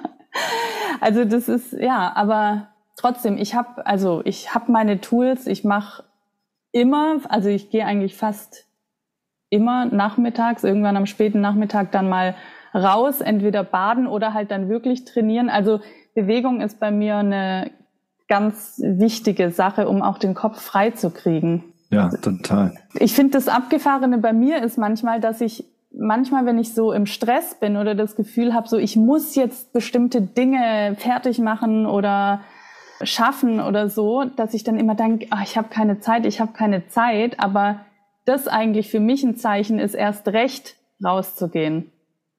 Keine Zeit zu haben, ist eigentlich eine Ausrede. Und das ist, ne, das ist eigentlich, habe ich nur Angst, dass ich irgendwas nicht schaffe oder die, oder irgendwie kein Geld verdiene oder dies oder das, ne? Aber es ist eigentlich eine Angst. Und es ist immer so, dass wenn ich rausgehe, wenn ich schwimmen gehe, wenn ich trainieren gehe, dass ich hinterher einen freieren Kopf habe und auch viel klarer weiß, was jetzt der nächste Schritt ist. Anstatt zu sagen, mhm. oh, ich muss noch diese zehn Punkte abarbeiten, wobei ich gar nicht weiß, was mich davon jetzt wirklich weiterbringt. Also ja, Bewegung Sport bringt auch Klarheit irgendwie. Total. Also diese, ja. diese ganzen Sachen, die man entweder schon im Hinterkopf hat von gestern noch gesammelt ja. oder jetzt ganz frisch, dann hat man echt so einen Wust im Kopf und Sport man dann plötzlich und dann, ah, stimmt, ja. Also es ist so hilfreich. Und auch dieses Vertrauen darauf, dass das so ist. Ja. Dass man sich nicht vorher denkt, ja, aber vielleicht ist er, nee, mach das erstmal. Mach das erstmal und dann schau weiter. Und dann, ja, ist wirklich faszinierend, dass man, oder während des Sports ist bei mir auch oft, dass ich, ähm, da gibt's ja auch also ich mache dann Ende auch immer mit einer Dehneinheit und wenn ich in der Dehneinheit bin, dann kommen halt auch Gedanken. Ja. Dann, dann so, ach ja, so dann, wie ich meinen Körper dann halt aufdehne, dehne ich wahrscheinlich auch den Geist ein bisschen auf, der denkt, ja klar, oh, bist du blöd. Ja, ist ja mhm. gar nicht so mhm. schwer. Mhm. Ja. ja, das habe ich, also ich habe das vor allem beim Laufen, dass ich dann manchmal so das Gefühl habe, oh, jetzt kommt auf einmal wie so ein, wie so ein Download manchmal auf einmal die Ideen und dann komme ich nach Hause und muss das aufschreiben. Aber ich muss auch sagen, jetzt seit ich schwimme, das ist so, interessanterweise ist Schwimmen und Surfen hat echt einen Unterschied, weil wenn ich surfen gehe, muss ich mich auch konzentrieren auf das, was gerade abgeht. Und da ist oft das, was im Wasser passiert, so ein Spiegel meiner, ja, gerade was bei mir mental so los ist. Aber beim Schwimmen oder ähm, ja, wenn, wenn ich halt einfach so ins Meer gehe, dann ist ja dann auf einmal Stille um mich rum. Und das ist, also manchmal habe ich ein bisschen Schiss davor. Ich weiß nicht, so Open Water Swimming, das, das macht mir immer Respekt. Also vor allem, wenn es dann rausgeht, nicht mehr nur am Strand. Aber dieses im Wasser zu sein, diese Stille zu haben und einfach mit sich in seiner Bewegung zu sein, das finde ich extrem meditativ mhm. und inspirierend. Aber dieses Open Water Gefühl, was du gesagt hast, das, das kenne ich total gut. Ich finde das auch immer schräg. Ich finde das komisch. im großen See zu sein. Ähm, weiß auch nicht, aber ich habe damals mit meiner Schwester auch gerne irgendwelche äh, Wasserhorrorfilme mit Kraken und Haien und hast nicht gesehen geschaut. Und ich glaube, die sind prägend. Also auch wenn es so ein Blödsinn und Quatsch ja. ist, sich vorzustellen. Also statistisch gesehen, wie oft jemand angegriffen wird von. Ähm, aber ich kann mir nicht gegen wehren, wenn irgendwie ja, wenn ich im, im Meer oder halt einen großen See bin, ist ich, äh, was ist da alles? Ja, ja, ja, ja, definitiv. Gleichzeitig aber, wenn ich in einem Meer stehe, keine Ahnung, bis Bauch oder sowas, dann kommt so der Gedanke, mit was bin ich alles gerade verbunden? Wie mhm. faszinierend ist, dass das nicht irgendwie hier endet, sondern dass das die Welt umspannt. Und ich so, boah, Wahnsinn. Mhm. Ja. Mhm. Sport und Natur ist schon echt irgendwie was, was Faszinierendes. Ja, total. Ja. Das finde ich auch total gut. Letztens habe ich ähm, gelernt, äh, dass alleine das Anschauen von Natur schon so viel mit uns macht. Gibt irgendwie diverse äh, Studien, manche finde ich auch ein bisschen gruselig. Das war, dass irgendwie kranke Menschen in einem Krankenhaus äh, in ein Zimmer gelegt wurden, also mit ähnlichen Erkrankungen, sei es Beinbruch oder irgendwas, äh, und die hatten Ausblick auf eine weiße Wand oder auf eine Wand und andere, die hatten Ausblick auf einen Baum. Die hatten alle schnellere und äh, bessere Heilung. Und das mhm. fand ich so faszinierend, dass die halt auch gesagt haben, das ist jetzt auch kein, äh, weiß nicht, Humbug, esoterisch irgendwas, sondern dass halt einfach Hormone im Hirn halt ausgeschüttet werden, beziehungsweise Teile werden ja auch sehr stark im Darm ausgeschüttet, was ich auch gar nicht wusste, dass so viel Glückshormone im Darm abgehen. ähm, äh, und dass das einfach heilungsfördernd ist. Und ähm, äh, auch viele Pflanzen, die man vielleicht nicht kennt oder sonst was, die, die, die sehen ja irgendwie aus oder die duften und das macht schon was mit uns. Und das ist irgendwie sehr, sehr faszinierend. Ja, ja. Ich musste gerade ein, an einen Satz denken, den wir da letztes Jahr in unserer Mastermind haben jetzt erinnert. Ich glaube, ich weiß nicht, ob ich den noch ganz zusammenkriege, aber da ging es auch um die Natur, dass die Natur nicht fragt, ob sie sein darf oder nicht, sondern die ne, das Gras wächst einfach und die, die Natur reagiert aufeinander einfach so, wie eben der, der Lauf der Dinge ist. Und ja. ähm, der Satz war damals ein bisschen anders, aber ich glaube, das war in so einer Meditationssession. Aber das ist für mich so ein Ding, wenn ich rausgehe in die Natur, das ist für mich die Erinnerung daran, dass die Dinge einfach so sind, wie sie sind und dass sie nicht, die, die Natur hält sich nicht zurück in dem, was sie ist. Und das ist für mich oft so eine Erinnerung an mich selbst, halt mich auch nicht zurückzuhalten, sondern vorwärts zu gehen mit dem, ja. was ich äh, tue, so und was mich antreibt. Ich habe auch letztens gemerkt, äh, da lag ich vor ein paar Tagen mit meiner Freundin auf der Wiese einfach und ähm, dass mich das auch unheimlich in den Moment schmeißt, weil da habe ich wieder so ein, so ein kindliches Entdecken, dass ich entweder vor mir einen Strohhalm sehe und äh, einen Grashalm sehe und da ist halt irgendwie ein Käfer, den ich nicht kenne oder finde ich toll oder irgendwas, oder ich gucke halt ganz tief in die Ferne und sehe Wolken, die mich an irgendwas erinnern. Und dieses im Moment sein finde ich auch sehr herausfordernd. Und da klappt das. Also die, ja. wenn man Neugierde für irgendwas hat im Moment, dann, dann ist man ja genau da. Mhm. Und dann, dann löst man ja automatisch Altes und vielleicht ganz, ganz ferne Gedanken, die einen belasten, ab. So. Ja. Und das ist auch was, was mir total hilft. Und das ist natürlich das Beste, was passieren kann im Spiel. Dass man nicht denkt von wegen, ah, wie, welche Technik und wo komme ich jetzt sonst was, sondern alles lösen und guckt, was vor einem ist, wenn man Spielpartnerin hat oder nicht. Aber dass man, ja, in dem Moment auch entdeckt mit, mit Freude. So, und dann hat man schon die Hälfte dabei. Mm. Oh, danke für diesen, für diesen, das, was du gerade gesagt hast. Es hat mich jetzt gerade an eine Frage erinnert, die ich heute Morgen beim Laufen hatte, die ich dir stellen wollte. Das fällt mir jetzt gerade wieder ein. Ähm, weil du das gerade so schön gesagt hast, mit äh, jetzt hast du die Verbindung wieder zurückgebracht zum Schauspiel. Was ist für dich der Mix aus Schauspieltraining und persönlichem Training, also Persönlichkeitsentwicklung oder mentalem Training? Was, ja, was ist wichtig für dich? Oder was macht für dich den Mix aus? Also ich habe gedacht, dass ich beides immer wieder mit Pausen gut finde. Mhm. Also ich hatte letztes Jahr sehr viel auch Schauspielcoaching gemacht und sehr viel gelernt und parallel auch auch das das äh, Mindset Coaching mit dir in, in Gruppen und immer mal wieder alleine. Und das, das funktioniert ganz gut zusammen. Beides hat immer, also die Verbindung zu beiden merke ich, ist immer, es ist, es ist, eine, ist eine Freude. Es ist irgendwie äh, entweder, dass man zusammen mit dir irgendwie eine Erkenntnis hat die einen, die einen erfreut oder beruhigt, oder dass ich dann beim, beim Spiel merke, dass ich nicht nur in Technik drin bin, sondern dass ich da halt auch einfach spiele. Mhm. Ähm, ich, ich mag halt auch, wenn die gut sind, nicht wenn die einfach nur so sind und man hat halt einfach die Hälfte, die sagen, äh, wenn manche, also viele Coachings beginnen ja mit einem Spiel, mhm. um halt die Leute aufzulockern. Und da finde ich das Spiel unheimlich wichtig dass man da wirklich drüber nachdenkt, was könnte es denn sein? Also wenn man jetzt einfach nur sagt von denen, ja, man macht hier so ein Fragenspiel, wie die Namen sind und sonst was, dann denkst du, ah, hm, das haben wir vielleicht schon mal etliche Male gemacht. So, ja. vielleicht schon vor der Zeit der Schauspielerei.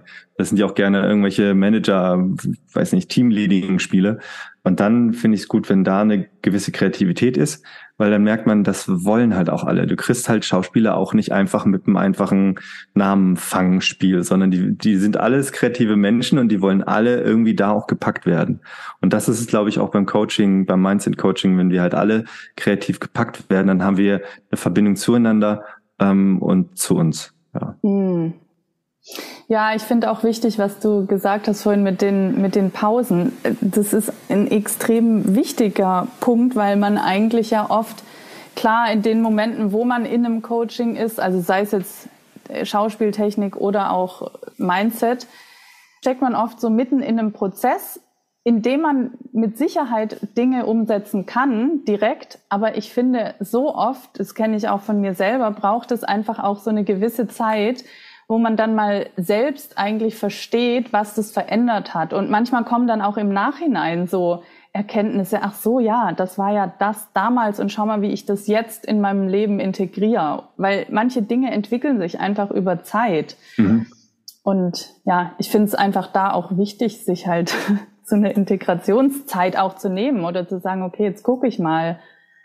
Also deswegen danke fürs Teilen. Eine Frage hätte ich noch. Was, was hast du aus der Gruppenarbeit gezogen und was aus dem Eins zu eins? Im Vergleich vielleicht auch. Ja, das hatten wir, glaube ich, letztens irgendwie mal kurz angesprochen, dass ich das, dass ich ähm, so ein Gefühl von Vertrautheit in der Gruppe hatte, dass ich auch ganz viele Themen, die ich hätte eins zu eins hm, besprechen können mit dir, in die Gruppe gelegt habe. Und da habe ich halt auch gedacht, das ist so, wie du, wie du die Gruppe öffnest, aber auch, glaube ich, welche Art von Menschen du anziehst. Die haben halt irgendwo schon grundlegende Verbindung. Und dann, also mir fiel das unheimlich leicht. Deswegen hatte ich beim, beim letzten großen Gruppencoaching mit äh, Maike gab es unter anderem halt eine eins, eine eins zu eins Session free.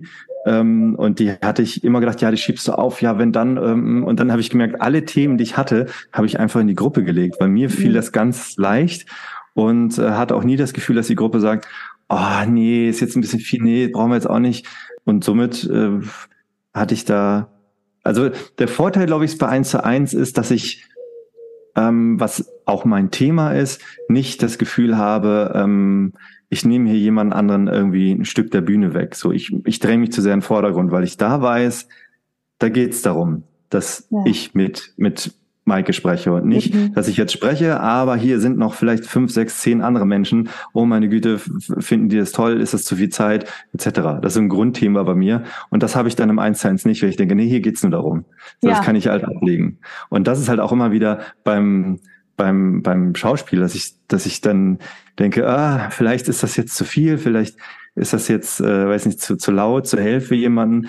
Und da auch durchs Coaching gelernt, nee, ist gar nicht. Nee, geht ja, geht ja um, um dein Spiel. Und das ist ja unique. Da gibt's ja, gibt's ja keine, keine Parallele. Und denke, ja, aber der macht das ja genauso, lass ihn doch mal. So.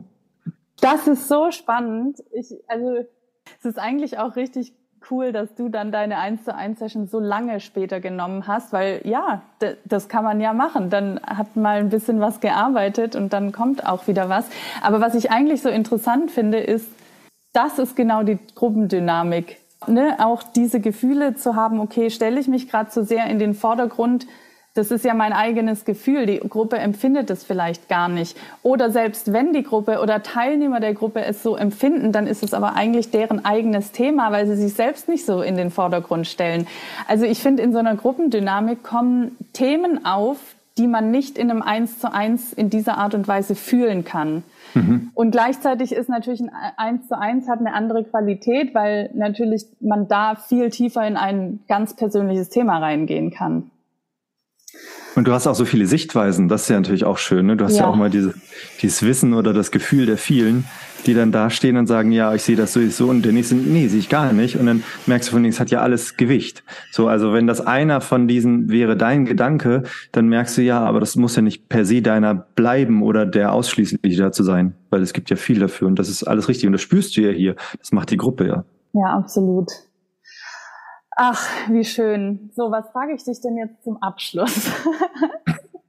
Als allererstes, gibt es noch irgendwas, was, was dir jetzt noch so im Kopf rumschwirrt, was du gerne loswerden möchtest? Eigentlich, also ich bin dankbar dafür. Ich bin dankbar dafür, dass wir jetzt, wir haben ja schon lange, lange darüber gesprochen, mhm. dass wir, ein, dass wir sprechen, aber das passt ja genauso zu dem, was ich gerade gesagt habe, ähm, dass es auch so lange gedauert hat, bis wir jetzt äh, eine gemeinsame Folge aufgenommen haben. Aber dennoch bin ich dankbar für die Möglichkeit, für das Gespräch. Finde es, äh, fand es sehr schön und fand es faszinierenderweise. Ich hatte die ganze Zeit gedacht, hm, wie wird denn das, wie wird denn das? Obwohl es so naheliegend war, dass es genauso wird, wie wir sprechen, wenn wir eine eins zu eins Also ich hatte jetzt nicht das Gefühl, ah, okay, da haben wir uns ein bisschen zusammengerissen, so reden wir ja gar nicht, sondern das ist ja wie sonst auch. Ja. Ja. Finde ich gut. Ja, ich auch. Außer ich habe ein Hemd an, also ein sauberes, also ein ja, stimmt das ich übrigens sehr mag, diese Farben, die, die passen zu dir. Okay, für unsere Zuhörerinnen und ZuschauerInnen bei YouTube und auf den sonstigen Kanälen. Drei Dinge, die du spontan an unsere ja, Zuhörer und Zuhörerinnen heute mitgeben möchtest. Boah. Also was ich ähm, in letzter Zeit öfter gesagt habe, was ich total gut finde, das ist jetzt auch nichts Neues, dass man im besten Fall sich behandeln sollte wie sein, sein liebsten besten Freund. Mhm. So. Und vor allen Dingen, wenn es schwer ist. Wenn man unter Stress ist, dass man denkt, oh, ich habe vielleicht gar nicht so viel geschafft, ich muss noch viel mehr schaffen oder den habe ich gar nicht, würde man seinem Freund auch nicht sagen, ja, ja, mach das mal, ey, was soll denn das? Du machst ja gar nichts hier oder kannst auch 100 Prozent liefern. Ja. Das würde dir gar nicht ja. sagen, sondern würde sagen, ey, bitte, so, passt doch mal bitte auf dich auf, sei gut zu dir, mach dir heute leckeres Futter, entspannen, irgendwie sowas. Und das finde ich ganz wichtig, wenn wir alle miteinander öfter so umgehen, wie wir mit unseren Liebsten umgehen würden. Ja. Ähm, dann, das ist ein schweres Training, aber ich glaube, das würde uns auch viel bringen. Ähm, so, also ich finde es super schwer, den Moment versuchen zu halten, dass man wirklich den Moment erkennt und da drinnen bleibt. Also mit dem, was man tut, in dem, was man äh, sagt. Ähm, das ist für mich, glaube ich, weil das so eine Herausforderung, so ein, ja, so ein Ziel ist für mich, dass ich das auch weitergeben wollen mhm. würde, das ja. Moment sein. Und dann, dann wiederhole ich, was mir ähm, mal meine ehemalige Therapeutin gesagt hat. Das Schwerste für einen Menschen im Leben ist Akzeptanz und Entwicklung. Und das finde ich halt so, so gut. Das trifft immer wieder auf oh, irgendwelche ja. Situationen. Sich entwickeln und zu akzeptieren, dass Dinge sind, wie sie sind, dass wir sind, wie wir sind, äh, in so viel Konfliktsituationen, vor allen Dingen, die sich wiederholen, dass man denkt, aber ja, der ist aber so. Und das ist halt unheimlich schwierig, das mhm. zu akzeptieren, sich zu akzeptieren. Ja. Und die Entwicklung, ja. Das, das, das glaube ich, wenn ich das auf dem Schirm habe und, und vielleicht andere auch, dann ist es auch okay, oft zu strugglen. Hm. Und dann merkt man, ja, aber man ist an, an Hürden, an, an den Berg der schwersten Dinge, die man im, im Leben erklimmen kann. Deswegen ist das vollkommen okay, dass es gerade hier schwierig ist. Ja. ja. Dankeschön. Danke. Ich bin auch sehr dankbar für dieses Gespräch. Wo kann man dich finden und was gibt's von dir aktuell oder demnächst zu sehen? Ja, also wie du vorhin gesagt hast, auf Insta kann man mich äh, finden. Ich glaube, ganz normal Aaron Thiese. Auf, äh, ich glaube, TikTok heiße ich, äh, oder heißt es ähm, Fake-Casting bei Aaron. Äh, und äh, die Sachen, die vielleicht unterhalten, sind dann halt die Fake-Casting-Varianten hoffentlich. Und ähm, ansonsten, ich glaube, gerade hier und da irgendwo in der Werbung flitze ich irgendwo durch. Ja. Und irgendwann kommt auch mal ein Film, auf den ich schon sehr gespannt Stimmt. bin. Ähm, oh, wann ist denn das Festival? Ich hau das, ich bringe das jetzt alles furchtbar durch, äh, nicht richtig wieder. Aber ich glaube, in, im Herbst diesen Jahres ist in Berlin äh, so ein Women Empowerment Festival, was glaube ich auch vom Terre de Femme immer jedes Jahr gefördert wird. Und da läuft das erste Mal offiziell als Weltpremiere Haus der Stille äh, produziert und Regie geführt und Hauptdarstellerin von meiner Freundin. Und ich durfte da halt den männlichen Part unter anderem geben. Und da bin ich sehr, sehr froh und stolz drüber. Und das kann man sich dann auch im Zuge dieses Filmfestivals geben. Ich hoffe, ich finde das noch richtig, dass das vielleicht besser verlinkt ist als das, was ich jetzt zusammengestammelt habe. Ja. Du kannst mir ja noch einen Link schicken. Ja, im Nachhinein. Cool. Danke, lieber Aaron, nochmal für, für alles, für dieses Gespräch, für die ganze Arbeit mit dir in den letzten Jahren. Das hat immer echt Freude gemacht und ich bin gespannt, was wir noch so gemeinsam produzieren, was du auch alleine produzierst, was wir alles noch von dir zu sehen und zu hören bekommen. Ich bin mir sicher, das ist einiges. Und wie gesagt, die Links in den Show Notes. Und ich wünsche dir jetzt einen großartigen, einen großartigen Recall nach diesem, für dein Casting. Ja, vielen Dank, vielen Dank. Vielen Dank, dass wir, ich das machen durfte und ähm, dass wir so quatschen konnten. Und äh, für alle draußen seid lieb zueinander. Auch zu euch.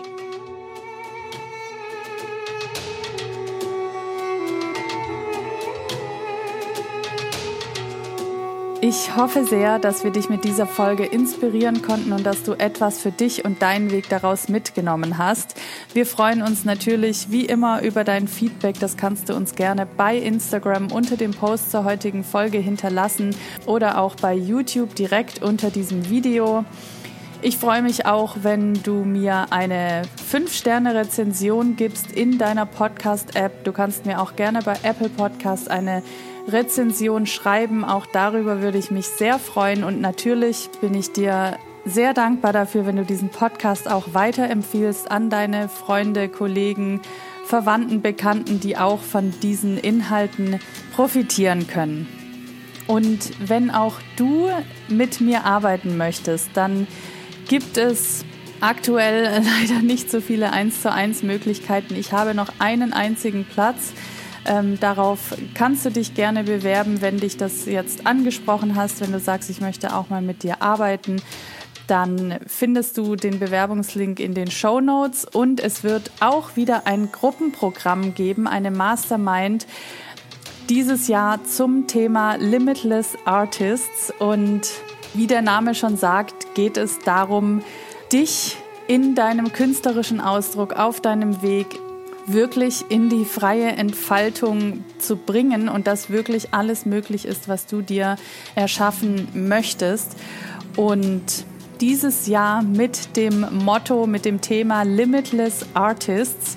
Und dabei geht es wirklich darum, dich von all dem zu befreien, was dich vielleicht noch zurückhält, wirklich deinen künstlerischen Weg zu gehen, den du dir schon immer erträumt hast oder vielleicht auch herauszufinden, was eigentlich noch alles in dir steckt. In jedem Fall geht es darum, ein wie ein unbewusstes Netz, das wir so in uns tragen, das uns vielleicht in gewissen Punkten auch noch zurückhält, auszuheben, um wirklich limitless zu werden. Das Ganze beginnt im Oktober. Du kannst dich jetzt schon auf eine Warteliste eintragen.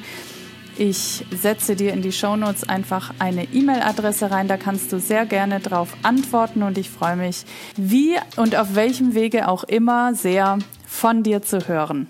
Ich danke dir von ganzem Herzen fürs Zuhören. Ich wünsche dir einen wundervollen Tag oder Abend und ich freue mich, wenn du auch bei der nächsten Folge wieder mit dabei bist.